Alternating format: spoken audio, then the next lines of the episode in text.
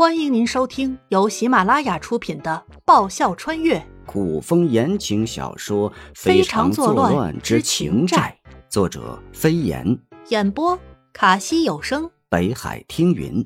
欢迎订阅第三十一集。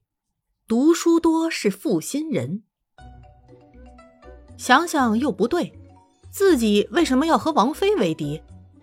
他和王妃永远都是站在同一战线的才对嘛。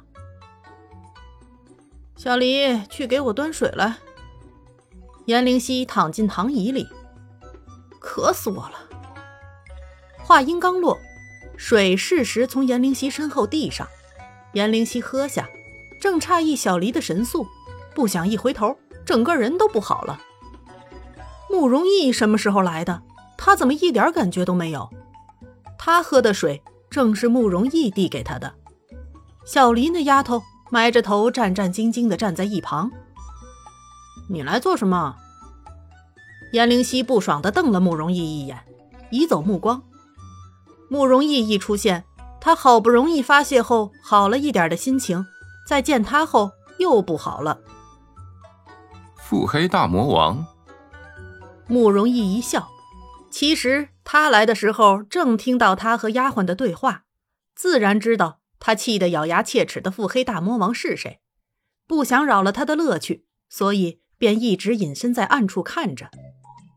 妍妍，既然大魔王让你如此生气，为父帮你消灭他可好？也不给颜灵犀反应的时间，慕容易拿弓搭箭，一箭射出。砰的一声炸裂，稻草人四分五裂，看得颜灵犀目瞪口呆。他射成马蜂窝，稻草人都好好的，慕容易一箭，稻草人变成稻草了。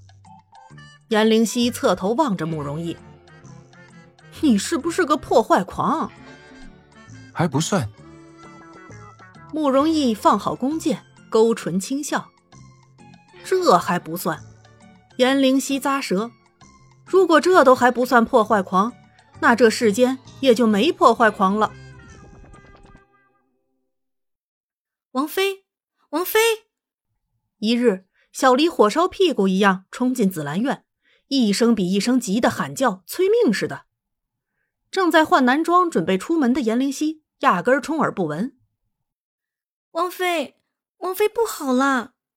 风风火火冲进屋的小黎。拉着颜灵犀一只袖口，使劲的甩了几下，急急道：“丞相请了王爷过府，听林侍卫说，好像皇上有意让王爷娶丞相大人的掌上明珠为侧妃。要是放以前，王妃还是那个痴痴傻傻的王妃，王爷娶侧妃，她无话可说。现在王妃好了，虽然偶有胡言乱语，行事不太正常。”可毕竟不再是以前那个什么都不知道的傻子，王爷这时候三心二意、始乱终弃，怎么对得起王妃？哎，颜灵犀愣了一愣，嘴角勾起一抹高深神秘的笑意，耐人寻味道：“小黎，你什么时候和凌风那么熟了？到了什么都告诉你的程度？”啥？小黎错愕的张大嘴巴。王妃不会脑子又坏掉了吧？王爷是要娶侧妃哎，他问题都跑哪儿去了？还一脸什么都没有的样子，大有事不关己高高挂起之态。王妃，王爷可能要娶侧妃了。小丽慢慢的再将事情重复了一次。仗义每多屠狗辈，负心多是读书人。颜灵犀念出明代诗人曹学全的对联儿：“小黎，慕容逸才高八斗，学富五车，到现在才娶个侧妃，已经很不错了。”啊！小黎错愕的张大嘴巴。那一天，小黎都很不开心。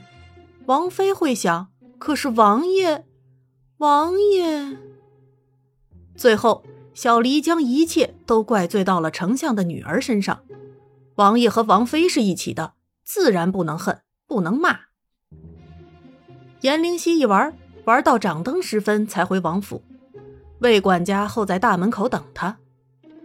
管家有事？每次他见魏管家都没什么好事，严灵犀心里毛了一下。啊，王爷请王妃花雨厅用膳。魏管家侧身，摆着请的手势。哦。严灵犀大大咧咧的哦了一声，向着花雨亭走去。为了避免不认识路被人坑的事件再次发生，现在王府里的路，颜灵犀每一条都记得清清楚楚。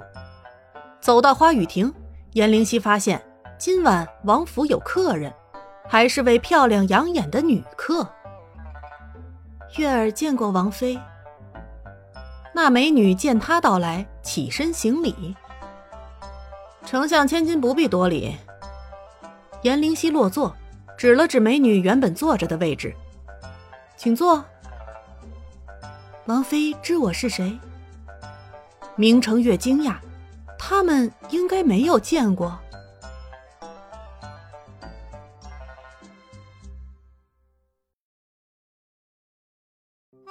本集播讲完毕，感谢您的收听。喜欢的话，请支持一下主播，动动你可爱的手指，点击订阅及五星好评哦，么么哒！更多精彩，下集继续。